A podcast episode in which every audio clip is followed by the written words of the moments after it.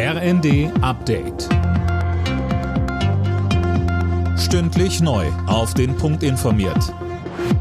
Ich bin Alena Tribold. Nach dem schweren Zugunglück mit mindestens vier Toten in Oberbayern laufen die Bergungsarbeiten. Die umgestürzten Waggons sollen angehoben werden. Derzeit werden noch mehrere Menschen vermisst, heißt es von der Polizei. Der Regionalzug war am Mittag in der Nähe von Garmisch-Partenkirchen aus noch unbekannter Ursache entgleist. Nach langem Hin und Her hat der Bundestag das 100 Milliarden Euro schwere Sondervermögen für die Bundeswehr beschlossen. Zuvor die Abgeordneten schon mit der nötigen Zweidrittelmehrheit für die Grundgesetzänderung gestimmt, die das Sondervermögen ermöglicht.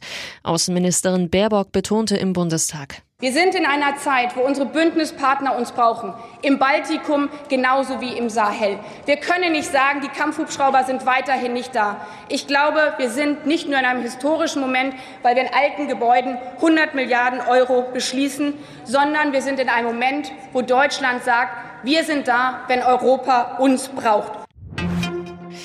Zuvor hatte der Bundestag schon für eine Anhebung des Mindestlohns gestimmt. Ab Oktober soll der auf 12 Euro brutto pro Stunde steigen. Mehr von Imme Kasten. Bei der Debatte im Bundestag räumte Arbeitsminister Heil ein, die Erhöhung sei zwar jetzt noch nicht die Welt, aber eine deutliche Verbesserung. Ja, und auch die Rentner in Deutschland bekommen mehr Geld. Der Bundestag hat auch für die diesjährige Rentenerhöhung gestimmt. Ab dem 1. Juli steigen die Altersbezüge um knapp 5,4 Prozent im Westen, in Ostdeutschland um etwa 6,1 Prozent. Bitteres Aus für den Hamburger Tennisprofi Alexander